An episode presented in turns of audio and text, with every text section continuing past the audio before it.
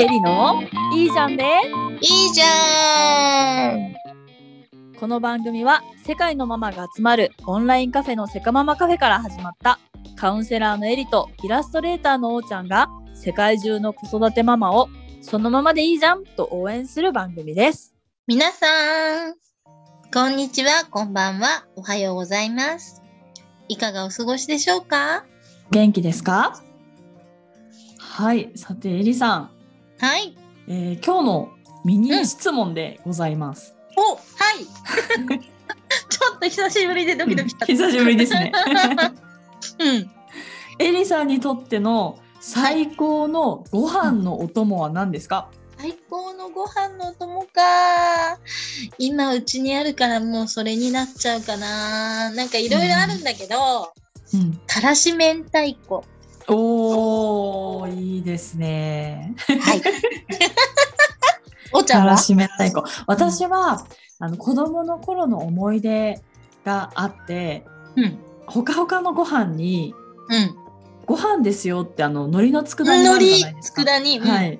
ご飯ですよとバターを一緒に入れて、混ぜて食べるっていうのが、えー、もうなるほどごちそうでした。すごい大好きでした。バター醤油ご飯みたいなののちょっと豪華版だよね。コクが出てさ。うんそうですね。すごい美味しいですね。そうなんだ。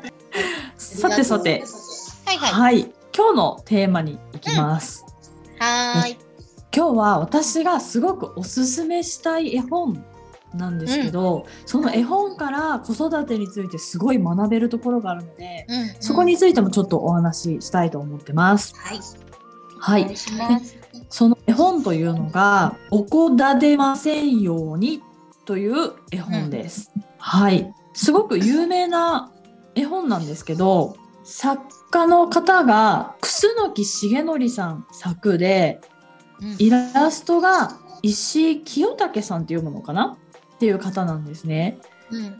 で、この表紙ちょっと皆さん今見れないと思うんですけど、その表紙の中で、るね。はい、男 男の子がねの子が涙こらえながらぐっと何かを睨みながらこう横を向いているっていう表紙なんですけど、これね内容がすごくよくってうん。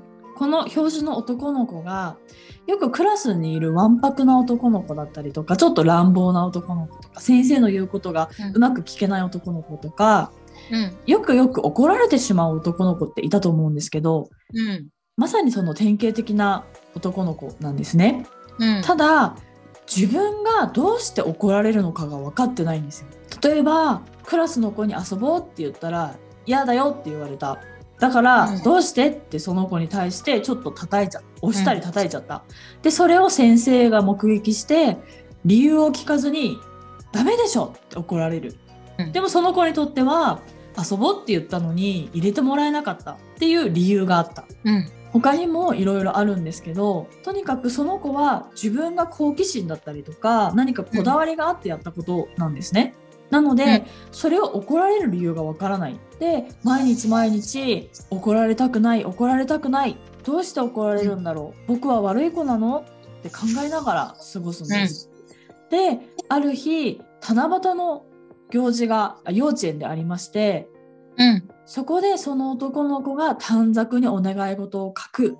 その短冊のお願い事が、とっても大人だったらなんかこうキュンと切なくなるようなお願い事なんですね。うんでそこもちょっと皆さんに絵本を読んでもらいたいんですけど、うん。うん。うんでその本を読んで私はすごいなんか学ぶべきところがたくさんあるなって思ったんですよ。うん。うんうん、例えば私たちって大人なのでうん。物事の善悪って大体わかるじゃないですか。うん。これをしたら迷惑をかけるなとか、うん。これを言ったらあの不快な思いをさせてしまうなとか。うん。でも子供ってまっさらなわけですよ。うん。何が悪いのか、どうして怒られるのかっていうのがわからない状態なんですね。怒られる時に何にも説明なく、ただ、ダメダメそんなことしちゃうとか、どうしてそんなことするの？だけ言われると、何が悪いのかわからないまんま、とにかく怒られてるっていう状態が続くわけですね。で、これってなんかこう考えてほしいんですけど、例えば、私たち大人が海外に行きました。うん。言葉が通じません。で日本の常識として何かをしました。うん。その国の常識は全く分かりません。でやってみていきなり怒鳴られた。全然分からない言葉で「ダラダラダラダラ」って怒られた。でもそれの何が悪かったのか分かんないうん。で次の日も何かやってみたうん。そしたらまた怒鳴られたうん。でもなんで怒鳴られてるのか分からないうんこれが毎日続いたらどうですかねすごく精神的にきついなと思うんですよ。そうね。うんんでまさに子供ってそのような状態なんですよね。まあ、ま全く同じっていうシチュエーションではないけれども、うんうん。うんうん。だって子供って経験をしながら学んで、うん。で、いいか悪いかを覚えていくじゃない？うん。だから、その力の加減もうん。強い子も弱い子もいるし、うん。声の大きい子もちっちゃい子もいて、うん。だから、うるさいってすごい大きな声を出したら、ある子はびっくりして泣いちゃう子もいるかもしれないし、へっちゃらな子もいるかもしれないし、手つなごうってギュッて手をね、なんか大好きな子だからギュッて握ったら、その力がすんごい痛くて、やだなんとかくんが握るとすごく痛いから嫌いって言われてみたり、ね。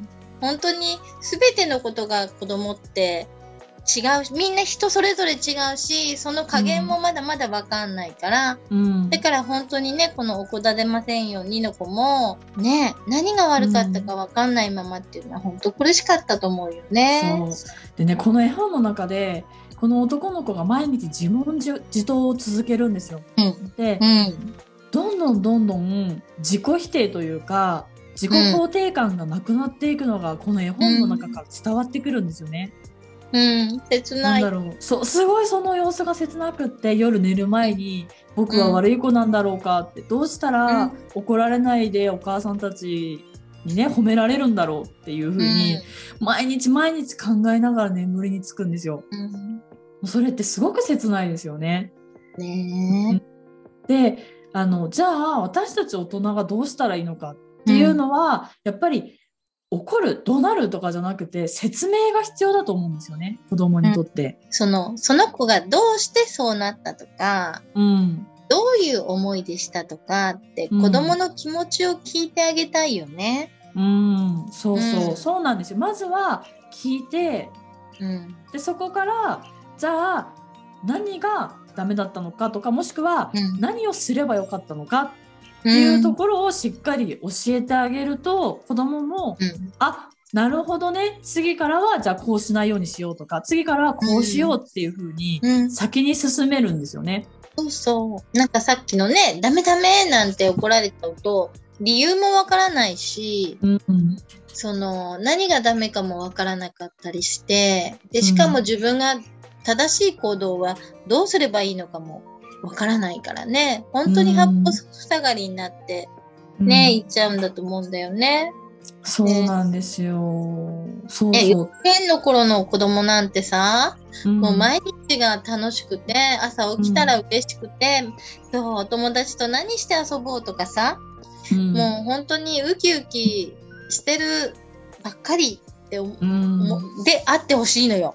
うんうんなんか、今日は怒られませんようにとか、僕は悪い子なのとかじゃなくてね、例えば怒られちゃったとしても、なんかそんなことももう忘れちゃってるぐらい幸せなことがいっぱいあって、包まれ、そういう思いに包まれてると人にも優しくなれるし、ね、だからうん。ね、うん、切ない。切ない。そう。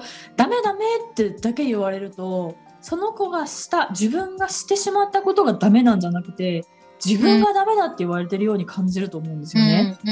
うんうんそうね。でどんどんね自己肯定感も低くなっちゃうし、うんなのでねぜひ皆さんもお子さんとこう関わってる中でどうしても私もねあるんですよ。怒ってしまうこと。うんうんうん。うんうん、で人間だものそう人間だものあるんですよ。で特にイヤイヤ期とかもしくはもうちょっと大きいぐらい幼稚園ぐらいとかのお子さんを抱えてる方ってものすごく大変だと思うんですね。うん。もう自分に余裕がなくなってしまったりとか分かってるんですよ頭では。こんな風に怒っちゃダメだとかこんな風に怒鳴っちゃダメだとか。もちろん。皆さん分かってると思うしそれをなんなんとかこう子供にね愛情深く接したいとか思うと思うんですよ。でもなかなかうまくできない。でそういう時にこの「おこだでませんように」の絵本を読むと、うん、なんかなんていうのかなハッとするんですよね読むたびに。ハッとして、うんうん、あそっかそっかちょっと機能修正しなきゃとかあそっかそっか、うん、私ちょっと余裕なくなってたなとかそういうのを気づかせてくれる絵本なんですよ。なのですごいおすすめです。子育てしてるお母さんはなんか皆さん読んでもらいたいな手元に置いて、時々こう振り返るように読んでもらいたいなっていう絵本です。そうだね。なんか、子供に一緒に読んであげながら、一緒に考えてあげたいよね。うん。うん。もしこうやってお母さんが言っちゃった時も、うん、でも教えてね、でもいいし、お母さんがそこで自分がしてしまったことに気づけたら、そこから変われるかもしれないし、うん。うん。親子で読んでほしいね。そうですね、うん、本当に子供にとっても親にとっても大切な気づきになると思うので、うんうんね、はい、ぜひ皆さん読んでみてください。さてエリさん。はい。エリさん何かお知らせありますか？てんこ盛り。欲張っていいですか？はい、どうぞどうぞ。ありがとうございます。えっとね、私、あの、ヒーリングアートをやってるっていうのはね、皆さんにいつもお伝えしてるんですけれど、パステルアートをね、描いてるんですけれども、そのヒーリングアートの魅力をお伝えするっていう YouTube のライブ配信を始めました。お 毎週水曜日の日本時間の20時からね、うん、えっ、と、30分間だけ生放送をしています。もちろんアーカイブもずっと残っているので、あの、どのタイミングでもいいんですけれども、ハッピープレイスチャンネルっていうのをね、ぜひ皆さん登録して聞いてください。はい、概要欄にも貼っておりますので、はい、皆さんぜひチェックしてみてください。はい、それが1個目ね。はい。それで、2個目は、えっ、と、そのヒーリングアートの個展を毎年、えっ、ー、と、開かせていただいているカフェがあるんですけど、この3月もですね、えっ、ー、と、ちょうど今、えー、個展開催中です。で、えー、すごい。わーい。どんどんパフパフ。で、えっ、ー、と、会期が、えー、3月の29日までです。で、えっ、ー、と、場所は愛知県の名古屋市名東区にある11カフェっていうところなんですけど、もうね、地下鉄からのアクセスもいいし、車の方は高速の、えー、降り口もすぐあるし、なので、あの、ぜひね、あの、それも私のブログに飛んでいただくと、説明が書いてあるんで、あの、お近くの方はぜひ遊びに来てください。はい、ブログも概要欄に貼ってありますので、皆さんぜひチェックしてみてください。はい、はい、お願いします。はい、でも私からですね、えっと、うん、まあ、お知らせといいますか、私も YouTube チャンネルをやっていまして、フランスの、あの素敵な場所とか、我が家のこう本当に日常的なものを、えー、皆さんに楽しんでいただいてるんですけど。うん、見てる見てる。大好き。ありがとうございます。そのチャンネル名が、うん、猫とアートとフランスとというチャンネルになってます。皆さんぜひぜひチャンネル登録とあのご視聴よろしくお願いします。そちらも概要欄に貼ってありますので、ぜひチェックしてみてください。はい、ね、ぜひ見て、本当にフランスに行った気持ちになれるから。ありがとうございます。さてさて、えっと、いいじゃんでいいじゃんでは皆さんからのお便りを募集しております。YouTube の場合はコメント欄にコメントをいただいても大丈夫ですし、概要欄の方に、えっと、お便りのフォームを用意してありますので、そちらの方からお願いします。番組の感想やお悩み相談など、いろいろお待ちしております。よろしくお願いします。はい。では、今日はこの辺で、またね